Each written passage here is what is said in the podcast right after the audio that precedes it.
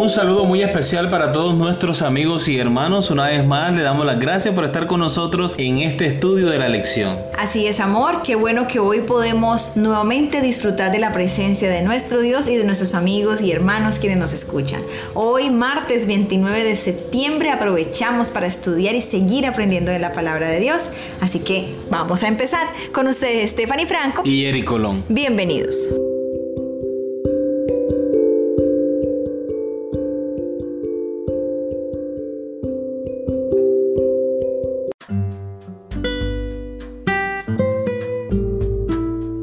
Pasar por alto el mensaje, el título de la lección para el día de hoy. Como vimos ayer, a pesar del claro mandato de Dios, Eva, incluso con sus propias palabras, empezó a diluir lo que se le había enseñado. Aunque no malinterpretó lo que el Señor le dijo, obviamente empezó a no tomárselo tan en serio. Es difícil exagerar las consecuencias de su accionar. Por lo tanto, cuando Eva se encontró con la serpiente, ella le repitió, aunque no exactamente, a la serpiente lo que Dios había dicho con respecto a los árboles del jardín. Por supuesto, este mensaje no era algo nuevo para la serpiente. La serpiente estaba familiarizada con la orden y por lo tanto estaba bien preparada para tergiversarla aprovechando la inocencia de Eva. Analiza Génesis capítulo 3 versículos 4 al 6. Además de negar de plano exactamente lo que Dios había dicho, ¿qué más dijo la serpiente que obviamente funcionó con Eva? ¿De qué principio se aprovechó? Génesis capítulo 3 versículo 4 al 6. Entonces la serpiente dijo a la mujer, no moriréis, sino que sabe Dios que el día que comas de él serán abiertos vuestros ojos y seréis como Dios, sabiendo el bien y el mal. Y vio la mujer que el árbol era bueno para comer y que era agradable a los ojos y árbol codiciable para alcanzar la sabiduría. Y tomó de su fruto y comió y también dio a su marido, el cual comió así como ella. Muy bien, recordemos la pregunta. Además de negar de plano exactamente lo que Dios había dicho, ¿qué más dijo la serpiente que obviamente funcionó con Eva? ¿De qué principios se aprovechó? Muy bien, Satanás le sugiere la idea a Eva que seréis como Dios. Esto a Eva le llama la atención y es cuando ella ve que el fruto del árbol es bueno para comer. Le interesó la idea de ser como Dios, de ampliar su conocimiento tanto para el bien como para el mal. Y con respecto a los principios de los cuales se aprovechó Satanás para persuadir a Eva, consultando un poco en internet, encontramos los seis principios de persuasión de Robert Cialdini. Así es, Robert Cialdini, un doctor en psicología y profesor de la universidad, escribió un libro, el libro llamado Influence, The Psychology of Persuasion. ¿Qué en español es? Influencia, la psicología de la persuasión. Bueno, básicamente él habla de seis principios de persuasión que son los siguientes. Los vamos a mencionar y cómo Satanás lo utilizó o se aprovechó de ellos para, obviamente, persuadir e engañar a Eva. Es importante notar que estos principios simplemente estamos aplicándolos a esta situación porque encajan muy bien con la explicación que se da acerca de los principios de los cuales Satanás echó mano para convencer a Eva. Estos principios casualmente se aplican al contexto del texto bíblico que estamos estudiando. Así es, al hablar de principios psicológicos, estos permiten entender muy bien qué fue lo que ocurrió en ese momento. Realmente Satanás estaba manipulando la mente de Eva. El primer principio de persuasión, de acuerdo con Roberto Cialdini, es el principio de escasez. Este principio lo que dice es que todo aquello que es escaso tiene más valor. Entonces Satanás le dice, con que Dios ha dicho que no podéis comer de todo árbol. Entonces Eva le dice, no, Dios nos permite comer de todos los árboles menos de este. Entonces allí se aplica el principio de escasez. Satanás la induce a sentirse atraída por el único árbol que Dios prohibió.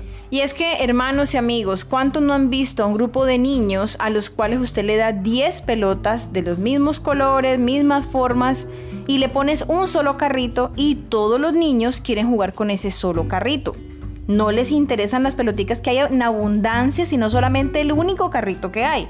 Y si lo pones al contrario, pones 10, 20 carritos, todos muy bonitos, todos muy lindos, y una sola pelota, todos quieren la sola pelota. Asimismo funciona nuestro cerebro en muchas ocasiones queriendo de eso que está tan escaso. Otro ejemplo podría ser cuando hay descuentos o rebajas en los supermercados. Así es. La gente se agolpa inmediatamente para obtener ese artículo que está en descuento. Así es. Tenemos el segundo principio que es el principio de prueba social. Este segundo principio se basa en el deseo de obtener un producto o servicio que se despierta en nuestro cerebro cuando vemos que otros también lo han conseguido o lo han adquirido o lo han comprado. Aquí podemos ver la aplicación y es que Satanás se le presenta como un animal y aparte de todo habla. Entonces Eva muy posiblemente lo vio comer de ese fruto y ve que habla, ve que no murió y que además de eso le habla como con tanta sabiduría. Entonces Eva pues también quiere eso mismo, ella también quiere obtener sabiduría, también quiere una transformación. Si a la serpiente, que es un animal, le pasó eso, a mí va a pasarme mucho más, va a ser mucho mejor para mí. Muy bien, el tercer principio es de autoridad. Cuando asociamos a alguien con algo, por ejemplo, le da poder y autoridad en ese tema. En este caso, Satanás le dice a la mujer, sino que sabe Dios que el día que comas del árbol serán abiertos vuestros ojos y seréis como Dios, conocedores del bien y del mal. Satanás utiliza a Dios como un referente de autoridad y le hace pensar a Eva que Dios le está escondiendo algo, que Dios no quiere revelarle toda la verdad con relación a ese fruto del árbol del conocimiento del bien y del mal. Le siembra la duda en la mente de Eva al ponerla a dudar, al poner entredicho la palabra de Dios. Muy bien, tenemos el principio de simpatía. Según Robert Cialdini, nuestro cerebro está más inclinado a cumplir con las solicitudes de personas que nos gustan, que nos atraen, que de personas que no nos gustan. Y ahí encontramos la cita de Elena de White en el libro Conflicto Inminente, en el cual ella cuenta que la serpiente era un animal hermoso, de una apariencia hermosa. Y cuando se acerca a hablar con Eva, se presenta de esa manera, porque era uno de los animales más hermosos que había en el huerto del Edén llegamos al quinto principio de consistencia y compromiso. Y es que los humanos tenemos un deseo muy profundo de ser consistentes y coherentes con nuestras propias ideas y valores. Y es justamente a lo que apunta Satanás cuando le ofrece esa sabiduría. Le ofrece que iban a conocer, que serían abiertos sus ojos y serían como Dios. En este caso, Eva se ve tan atraída a lo que le está diciendo, ve tan coherente que ella pueda desear eso, que no puede simplemente echarse para atrás, sino que dice, yo también quiero eso, yo de verdad quiero obtener eso. Sería muy tonta si no. Exactamente, porque Satanás despierta el interés en ella. Oye, si tú comes del fruto, te puede hacer más sabio, tan sabio como Dios. Entonces Eva se siente interesada y actúa de conformidad a sus intereses, a sus deseos. Muy bien, llegamos al último principio, el principio de reciprocidad. La reciprocidad es un sentimiento de obligación moral o carga psicológica que sentimos cuando recibimos algo a cambio de nada. Y parece ser que Eva ve que la serpiente le está haciendo un favor al darle la noticia de que, oye, este fruto te va a dar una capacidad mayor de la que tienes ahora. A mí me hizo hablar. ¿Y qué podrá hacer contigo? Y es que es como que leer una buena nueva diciéndole, aunque Dios te escondió la verdad, yo te estoy contando este beneficio que te va a dar este fruto. Entonces mira todas las trampas que utilizó Satanás para persuadir, engañar a Eva. Y eso solo lo encontramos en un pasaje de la Biblia. Imagínate cuántas trampas y engaños Satanás entreteje alrededor tuyo, te lo presenta de una forma atractiva, de modo de que tú te quedas sin argumentos, sin fundamentos para contrarrestar la tentación. Lo único que nos puede mantener a salvo de la tentación y el pecado es que confiemos completamente en Dios, decidamos ser fiel a Él obedeciendo su palabra, sin dudar. Exacto, no podemos permitir que haya ni un solo sentimiento de duda en nuestro corazón acerca de lo que Dios nos dice. Si Dios dice cierta cosa, es porque Él sabe que es así, es porque Él desea que lo entendamos y no debemos poner nunca en tela de juicio lo que Dios nos dice. Es que nosotros no podemos ponernos a razonar con el pecado. En el momento en que nosotros empezamos a razonar, dejamos de lado lo que Dios ya ha dicho. Si ya Dios dijo algo que es para nuestro beneficio, para nuestra seguridad, ¿cómo yo voy a ponerme a razonar? Es decir, a poner entredicho lo que ya Dios mencionó. Por ejemplo, Dios ha dicho, no os juntéis en yugo desigual con los incrédulos, porque no hay ninguna comunión entre la luz y las tinieblas. Ya Dios lo dijo. ¿Por qué lo dijo? Para nuestra seguridad. ¿Cómo vamos a poner entonces en tela de juicio lo que Dios ya ha dicho para nosotros? Ay, pero es que Él es una buena persona. Ay, pero es que si yo le doy los estudios bíblicos, Él se convierte al Evangelio o ella se convierte al Evangelio. No estamos diciendo que sea una mala persona. No estamos diciendo que esta persona no puede llegar a los pies de Cristo. Estamos diciendo que es un consejo de Dios. ¿Cómo lo vas a pasar por alto? Eso es solo por mencionar un aspecto. Así es. Muy bien, continuamos con la lectura. Cuando la serpiente le dijo que parte del mensaje era incorrecto, Eva podría haber ido a hablar con Dios.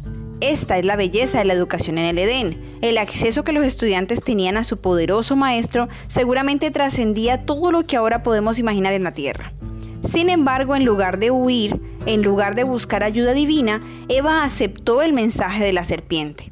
Para que Eva aceptara la modificación del mensaje por parte de la serpiente, era necesario que ella empezara a albergar algunas dudas sobre Dios y lo que éste les había dicho. Mientras tanto, Adán se mete en una situación difícil.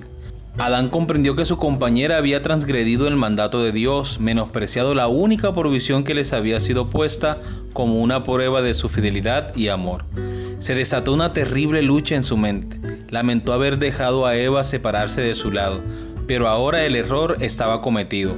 Debía separarse de ella, cuya compañía había sido su gozo. ¿Cómo podía hacer esto? Desgraciadamente, aunque sabía diferenciar el bien del mal, también eligió incorrectamente. Muy bien, hemos llegado a la pregunta final.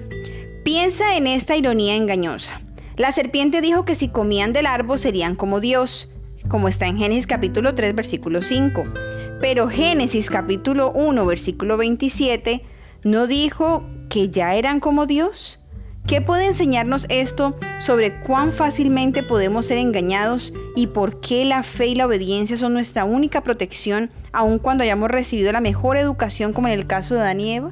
Y dijo Dios, hagamos al hombre a nuestra imagen conforme a nuestra semejanza y que señoree sobre toda la creación que Dios le había puesto en su mano.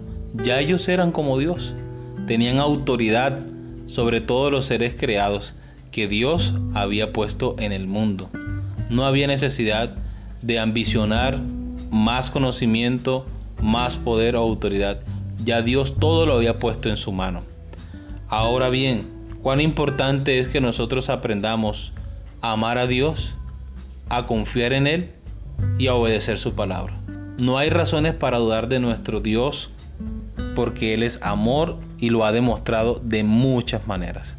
Así que, queridos hermanos, la clave es permanecer en Dios, en constante comunión, en constante oración y lo que no podamos entender de Dios, confiemos en Él, porque sabemos que todo lo que Dios hace es para nuestro bien. Amén. Muy bien, queridos amigos y hermanos, hemos llegado al final de nuestra lección para el día de hoy. Esperamos de todo corazón que haya sido de gran bendición para ustedes como lo ha sido para nosotros. Les esperamos mañana con una nueva lección. Que Dios les bendiga.